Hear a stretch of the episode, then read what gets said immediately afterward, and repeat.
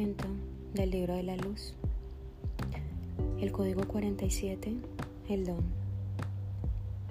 Si consigues mantenerte sensible y frágil, intuitivo y conectado, si consigues conservar el don, el universo no necesitará rearmonizar nada más y no te enviará más pérdidas de ningún tipo. ¿Quieres intentarlo?